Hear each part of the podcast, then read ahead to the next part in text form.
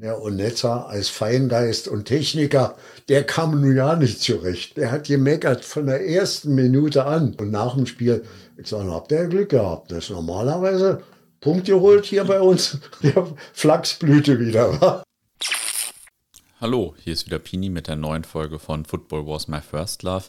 Erstmal muss ich sorry sagen, dass hier zuletzt einige Montage keine neuen Folgen erschienen sind. Ich war im Urlaub und ja, vorher sind ein paar Planungen schiefgegangen und da habe ich zwar noch einen alten Fußballkollegen getroffen, konnte aber mit dem nicht so spontan aufnehmen. Ähm, oder vielleicht wollte er das auch nicht. ähm, naja, jetzt kommen aber auf jeden Fall wieder einige neue, neue Folgen. Äh, diese Woche habe ich zwei Aufnahmen. Es wird demnächst auch der ein oder andere äh, Gast podcasten hier, also jemand anders podcasten auf diesem Kanal. Und vor allem arbeiten wir jetzt ein bisschen enger mit dem Kicker zusammen.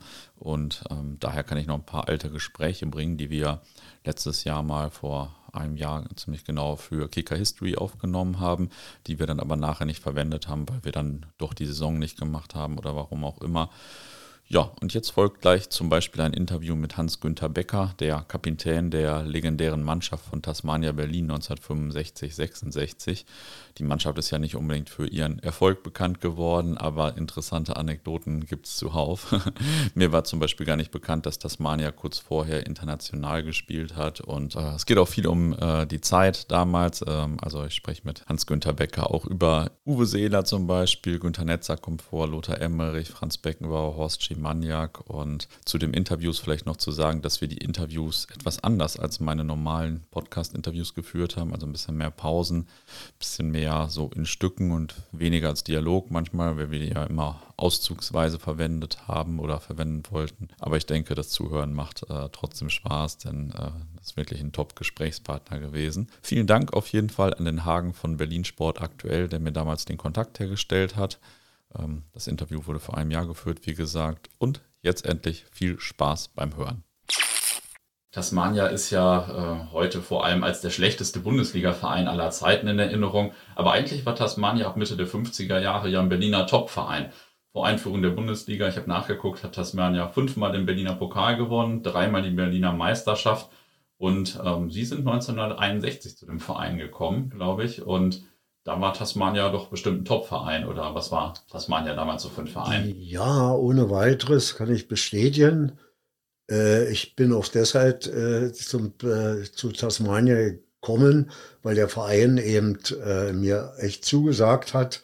Wir hatten in der früheren Zeit, in der Vorbundesliga-Zeit, eine äh, sehr gute Zeit und sind verschiedene Male Berliner Meister geworden und die sogenannten Berliner Duelle, die es ja damals gab in der, in der Oberliga, äh, mit Hertha BSC und, und äh, BSV 92 und so weiter, äh, die haben wir äh, sehr erfolgreich gestaltet. Und wie gesagt, äh, der Club Tasmania war damals schon eine Hausnummer, nicht nur im Berliner Raum, sondern auch im bundesdeutschen Raum. Mhm. Und ich habe gesehen, das wusste ich bis vor kurzem gar nicht, 1962, 63 hat Tasmania sogar mal im Messepokal gespielt, also in einem Vorläufer des UEFA Cups, sagt man ja, glaube ich. Sehr richtig, das wissen die wenigsten und ich kann darauf hinweisen, äh, dass wir da äh, echt ein paar Spiele gemacht haben. Das waren immer Hin- und Rückspiele. Mhm.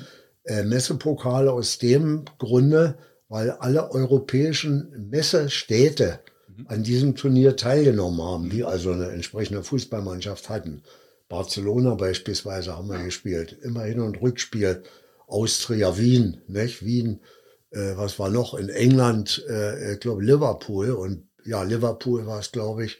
Nicht? Das waren natürlich wunderbare Spiele ja. äh, für uns. Selbstverständlich. Ja, das glaube ich. Also das äh, ist den meisten ja gar nicht mehr so bekannt. Nee, aber, das, das, wissen die meisten ja. nicht. Und dann wurde ja die Bundesliga eingeführt und Tasmania hatte sich ja auch auf einen Platz beworben, den dann nachher Hertha bekommen hat. Das war aber auch so ein bisschen umstritten, oder? Sehr umstritten, kann man sagen. Nicht nur ein bisschen, sondern äh, da hat man also echt vom Kriterium her Tasmania arg benachteiligt. Mhm.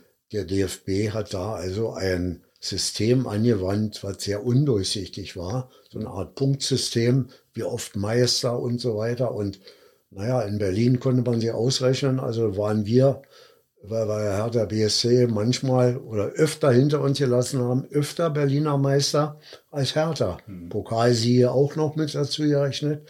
Und komischerweise wurde dann Hertha äh, entsprechend nominiert. Aber 1965 war es dann ja soweit und Tasmania durfte auf einmal in der Bundesliga spielen. Sie waren der Kapitän damals. Ähm, und glaube ich auch so richtig Mannschaftsführer, wenn ich das gelesen habe. Sie haben ja auch Ansprachen gemacht und so. Ja, gesehen, ne? ja auch das.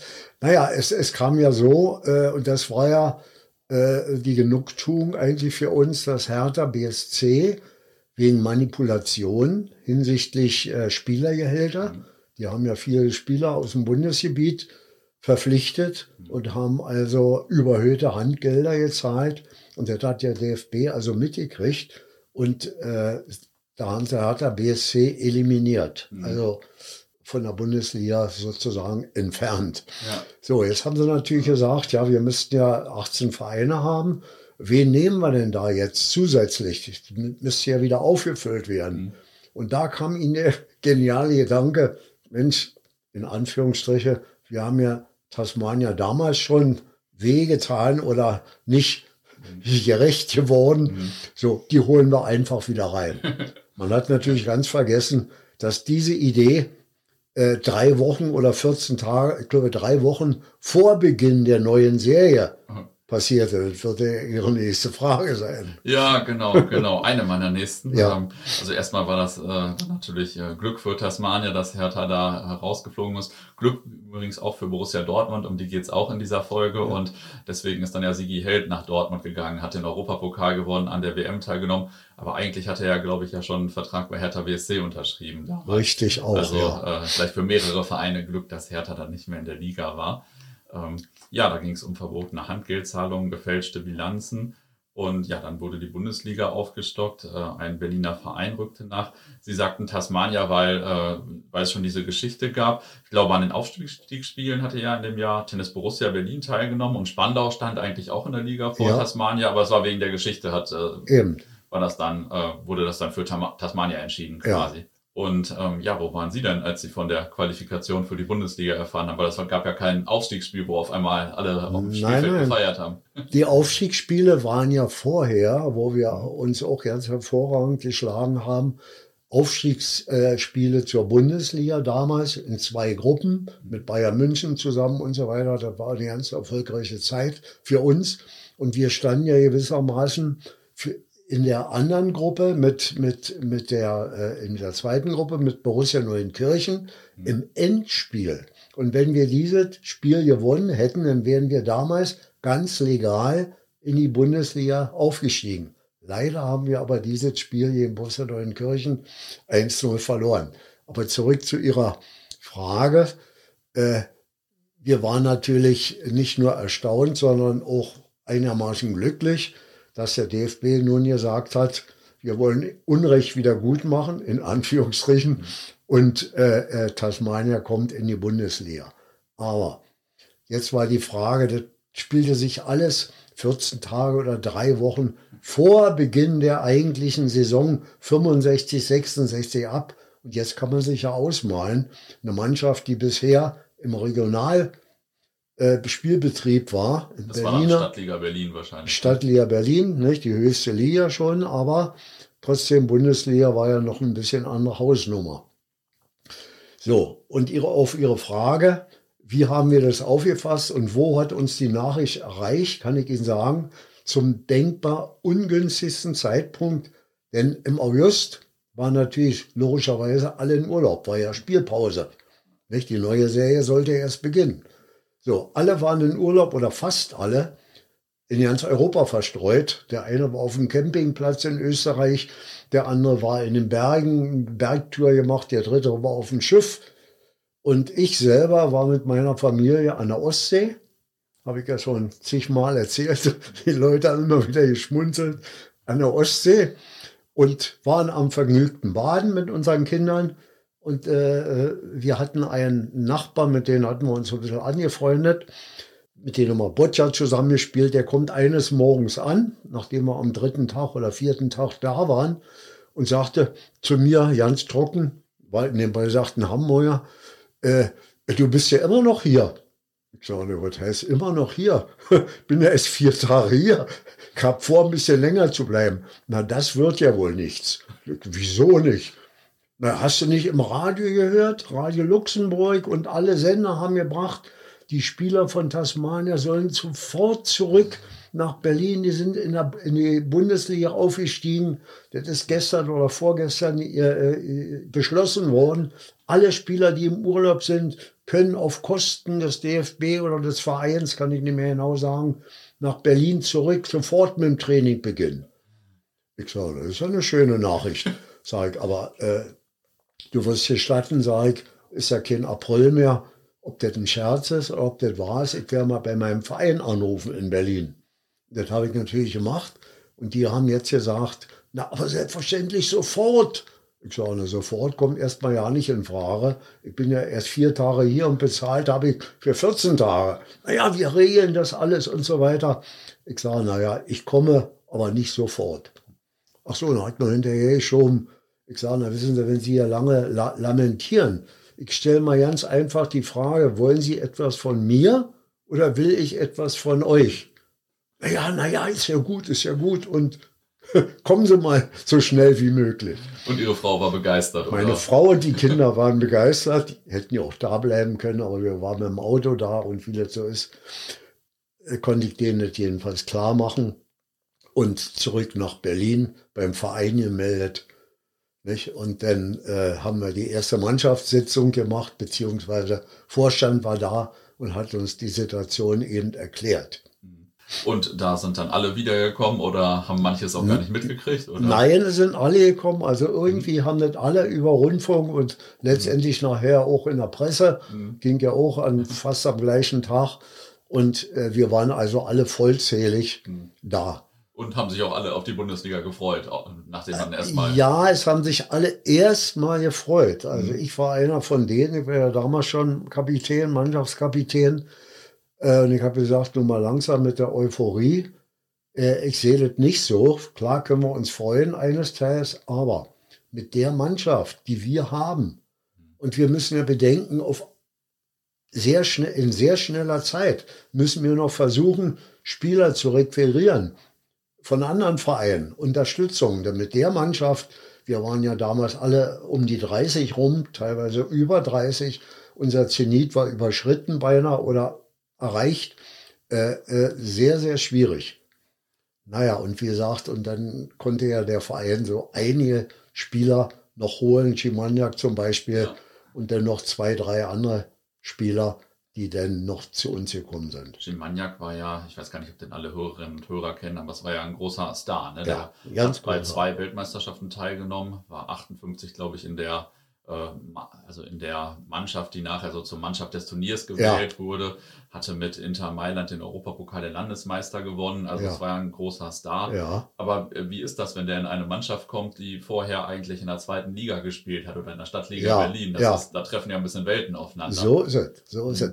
Ich hatte zum damaligen Zeitpunkt, Ihre Frage komme ich gleich zurück, äh, äh, dem Verein gegenüber, also in kleiner interner Runde, erster, zweiter Vorsitzender, äh, gesagt, äh, Männer, das ist sehr schön, dass sie uns jetzt in die Bundesliga gehievt haben. Aber was haltet ihr denn davon? Aus meiner Sicht können wir die Bundesliga nicht halten mit dieser Mannschaft, wenn sie nicht noch sehr gute Spieler holen und das wird sehr schwierig werden. Was haltet ihr denn davon, wenn jetzt mit der Presse eine Kampagne machen, wir sind zu schwach, wir wissen, dass wir gleich wieder absteigen wollen wir nicht eventuell sagen, dem DFB spielt mit einer Mannschaft weniger in dieser Serie und gebt Tasmania die Chance, sich ein Jahr lang vorzubereiten, Spieler zu holen, etc., etc. und im nächsten Jahr dann in die Bundesliga zu kommen. Bist du verrückt und nein, da entgeht uns Geld und wir halten die Bundesliga und, und, und all diese Geschichten, also die waren in einer Euphorie, die ich also nicht nachvollziehen konnte. Ja, und für Sie als Spieler oder auch andere Spieler damals war es ja wahrscheinlich auch eine Umstellung, denn auf einmal war man ja vom Beruf quasi Fußballspieler oder sollte es sein. Und ja. Sie hatten ja wahrscheinlich eigentlich alle noch einen anderen Beruf. Selbstverständlich. Das war die andere äh, Schiene, die man also berücksichtigen musste. Die habe ich also auch dann gleich äh, zum Tragen gebracht. Und habe gesagt, naja, aber unsere ganzen Berufe, ja, und wir trainieren Vormittag und Nachmittag. Ich sage, naja, wir müssen ja ein bisschen arbeiten, wir haben ja Arbeitsverträge etc. Ja, die könnt ihr alle kündigen, wurde gesagt. Und äh, wir, ihr kriegt so viel äh, äh, Gehalt, dass das ausgeglichen ist. Ich sage, Moment mal, erstmal wissen wir nicht, wie viel. Und zweitens sage ich, äh, glaube ich nicht, dass das jeder macht. Zum Beispiel ich, ich war im öffentlichen Dienst schon zehn Jahre lang. Ich sage, ich bin überhaupt ja nicht bereit, meinen Arbeitsvertrag bei meinem Arbeitgeber Land Berlin zu kündigen. Da denke ich ja nicht dran. Vor allem mit 30 ist man jetzt ja auch nicht mehr 20 Jahre. So sieht's aus. Ich sage, also das kommt auf keinen Fall in Frage. Wenn Sie an meiner äh, Spielerpersönlichkeit ein Interesse haben, dann müssen wir einen Weg finden. Und der Weg war eben, äh, den ich dann aufgezeigt habe und der sie nachher auch als richtig erwiesen habe, mit Halbtagstätigkeit. Ich habe meinen Vertrag ändern, geändert. Das war aber auch relativ schwierig äh, und habe äh, eine Halbtagstätigkeit beim äh, Senat weiterhin gemacht, auch während der Zeit. Aber viele haben ihren Beruf aufgegeben. Okay. Nicht? Also der, der Peter Engler zum Beispiel, der war bei der Deutschen Bundespost war zwar bloß Briefträger oder und so was in dieser, äh, so, nee, ich kündige, ich kündige, wir verdienen hier genug. und so einige andere auch noch. Das war nicht so schön. Und haben die dann später wieder einen Job gefunden? Ja, äh, zum Teil ja, aber sie haben es also spätestens nach der Halbserie bereut. Mhm. Aber das war natürlich ein bisschen spät. Aber dann kam ja erstmal das erste Spiel und ähm, das war ja im Olympiastadion dann fast, äh, nee, sogar über 81.000 genau. Zuschauer genau. gegen Rekord, ja. 2-0-Sieg.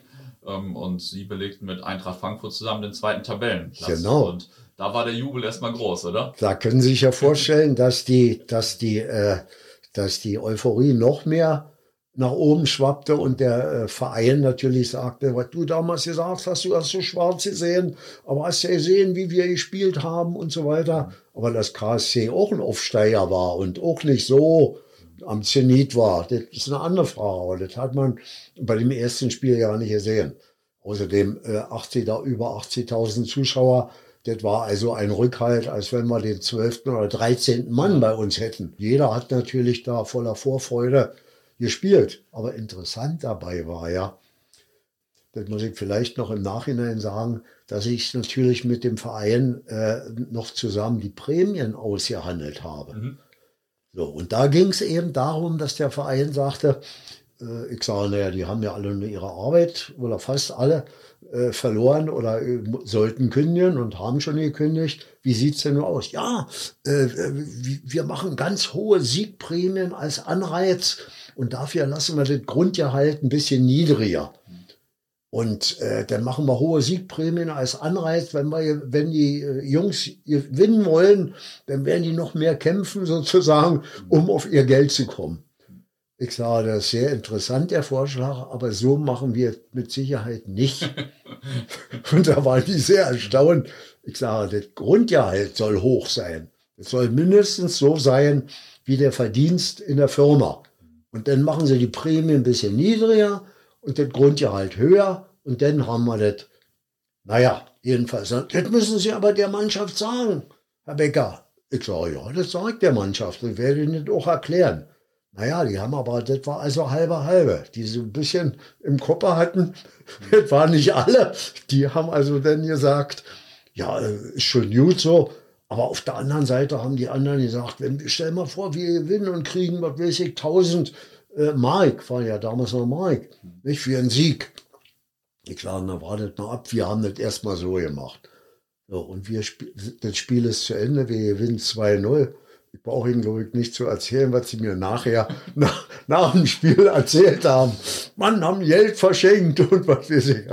Also es war äh, nicht nur zum Lachen, heute lacht man drüber, aber spätestens, spätestens in der Halbserie sind sie mir beinahe am Hals gefallen und haben gesagt, das war doch richtig. Hm. Ja, das kann ich mir vorstellen. Wie war das denn, äh, vor so vielen Zuschauern zu spielen? Denn in, in der Saison davor hatten sie ja wahrscheinlich, ich weiß nicht, ein paar tausend Zuschauer eben. oder so.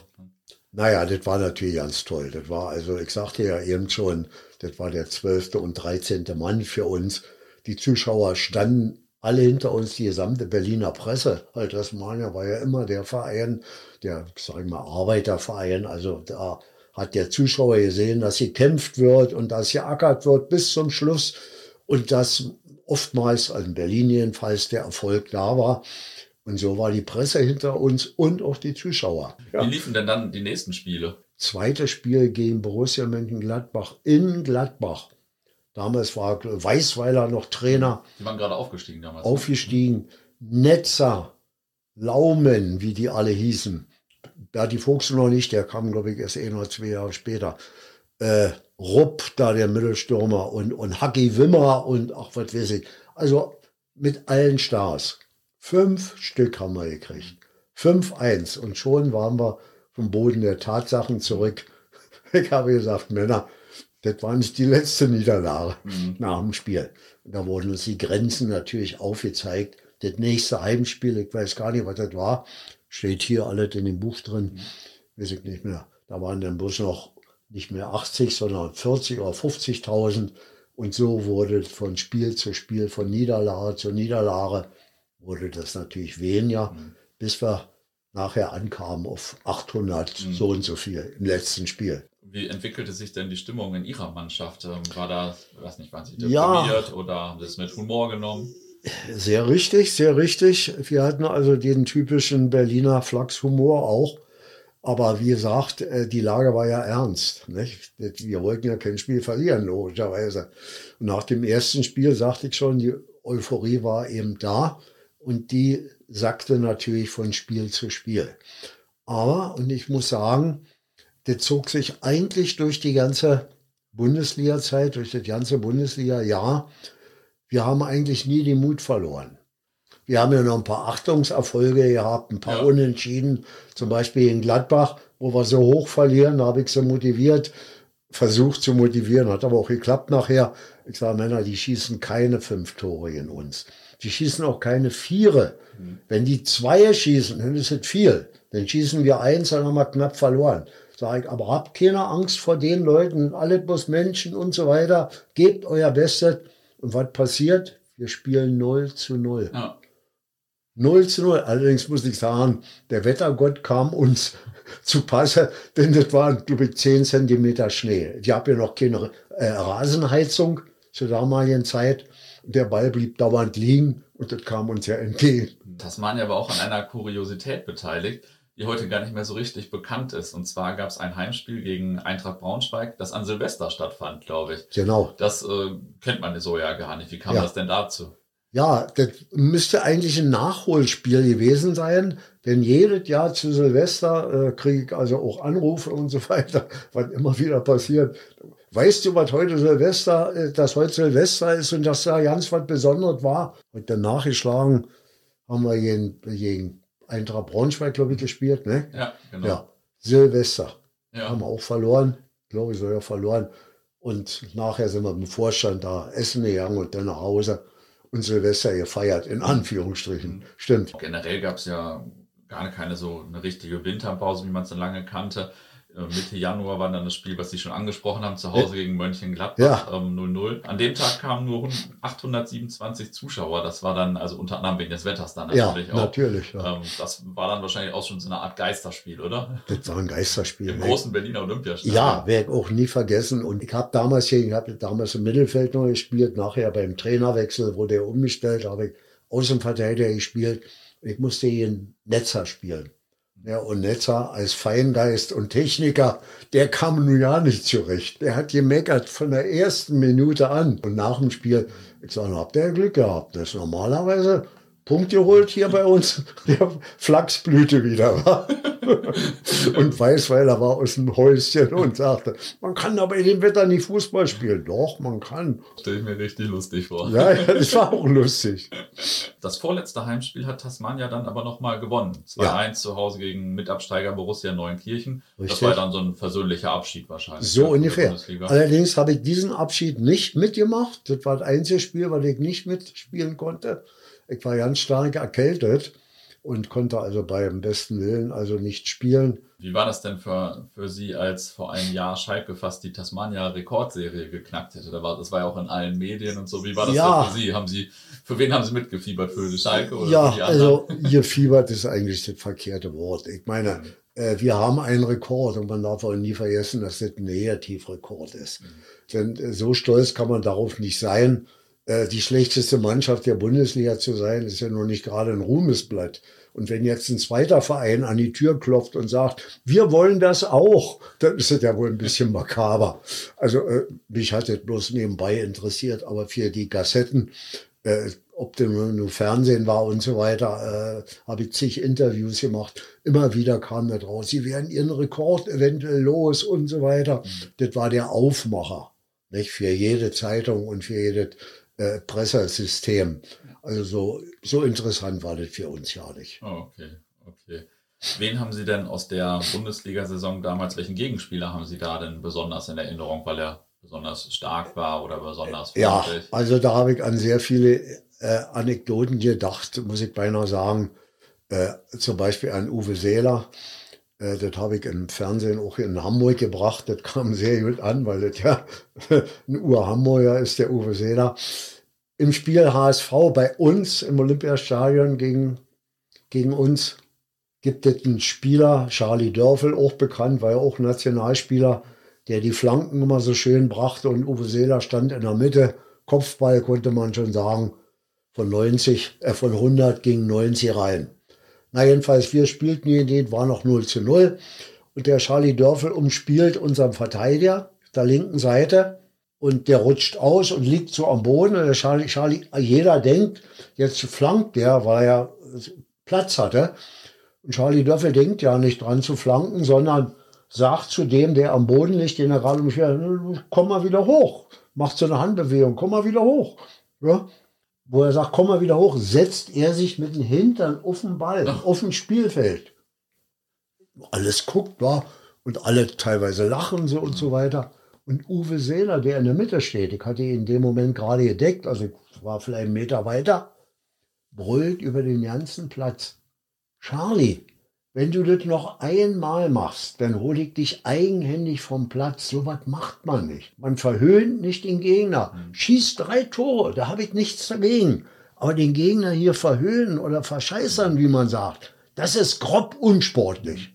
Mit einem Spiel zu Uwe Seeler hingegangen und habe mich bedankt. Ich sage, das ist eine sportliche Haltung. Ja, total. Und, und wenn Sie mich nach anderen Spielern fragen, na, dann haben wir natürlich gespielt, habe ich gespielt gegen den Emmerich von, von äh, da habe ich Außenverteidiger schon gespielt, gegen Dortmund. Lothar Emmerich, also eigentlich ein Bekloppter, zu Deutsch gesagt. Held Emmerich, die war ja die Duo, die waren ja beide für die Nationalmannschaft. Der hat ja von der Grundlinie, hat der aufs Tor geschossen. Ob der da denn jene Latte hing oder oben rüber, das war ihm egal. Also so ein Typ war das, wa? In welchem Stadion haben Sie denn besonders gerne gespielt, auswärts? Das waren ja legendäre Stadien. Bökelberg, Glückaufkampfbahn, Rote Erde. Ja, äh, in München haben wir auch im Stadion gespielt. Also nicht der neue jetzt, Grün, sondern Grünwalder die Grünwalder Straße. Da gibt es auch noch eine kleine Anekdote, die du einstreuen darf. Da kommen wir an. Platzbesichtigung macht man ja vorher. Ne? Wie ist der Rasen und so weiter. Und da will der, stehen Pförtner schon vor am Hintereingang äh, und wir kommen noch alle an.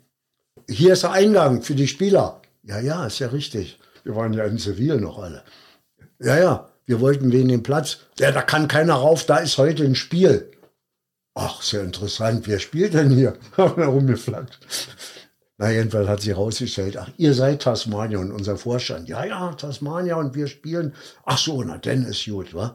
Aber was wollt ihr denn noch hier? Und da sage ich zu dem Förster, wir wollten liefern. Was, was wollten Sie denn liefern? Seine Punkte und Tore. Hört sich wirklich nach einer guten Saison an. ja, haben wir natürlich auch verloren. Habe ich noch was Wichtiges vergessen zu fragen? Oder haben Sie noch eine, so eine schöne Anekdote? Ja, na, da gab es eine ganze Menge Anekdoten, ja. Horst Schimaniak zum Beispiel. Ach so, da haben wir, das war übrigens das Spiel auch hier in Bayern München. Da kam Franz Beckenbauer, war ja damals 17 oder 18 Jahre, der kam gerade aus der A-Jugend, riesengroße Talent, man hat gesagt, das Jahrhunderttalent. Und der war aber schon nominiert für die Nationalmannschaft. Und Schimaniak war ja schon über 30, also 32 oder 33, als er zu uns kam. Da habe ich mir Horst Schimaniak, waren wir einen Tag vorher da, wir haben zusammen im Zimmer gelegen. Ich sage, Horst, wir spielen heute morgen gegen Bayern. Äh, du willst ja auch Nationalmannschaft nochmal spielen. Ja, sagt er gerne, aber der hat noch nicht und so weiter angerufen. Ich sage, heute hast du hier eine Chance. Da spielt der Beckenbauer, der spielt äh, im Mittelfeld, also was er auch in der Nationalmannschaft gespielt hat, im Mittelfeld. Zeige den mal oder den Münchner Zuschauern, wer hier der König ist. Sag, du bist fast doppelt so alt, aber du musst der Bessere sein. Er war also Horst Schimanak war ja ein bisschen, naja, ich will nicht sagen, kleingeistig wäre ein bisschen böse gesagt, aber sag, sag ich mal einfach gestrickt, so will ich mal sagen. Ja, hast du eigentlich recht. Ich sage, du spiele doch. Spiele, was du spielen kannst. Die müssen sagen, du musst zur Nationalmannschaft und nicht Beckenbauer oder ihr alle beide. Und der hat gespielt. Der hat geackert, der hat gespielt. Und tatsächlich, die Zeitung hat nachher geschrieben, äh, Schimaniak besser als Beckenbauer. nachher, ja, der ist dann nachher zu mir gesagt, ja, hast recht gehabt, hast recht gehabt. Aber das war gut. Und er hat dann auch Nationalmannschaft nochmal gespielt. Mhm. War eine, war eine tolle Zeit und im letzten Spiel, wo wir so wenig Zuschauer hatten, der Spruch hängt hier irgendwo so ja noch dran, den hat mir auch so aufgehoben. Ich sage, Kinder, wir gehen jetzt raus, wir haben unser letztes Spiel, wir haben uns nicht blamiert, wir sind, wir steigen mit Ehren ab, das kann uns keiner absprechen und denkt dran, wenn wir nach dem Mond greifen wollten, aber den Mond nie erreichen werden, Denkt dran, wir waren zwischen all diesen Sternen.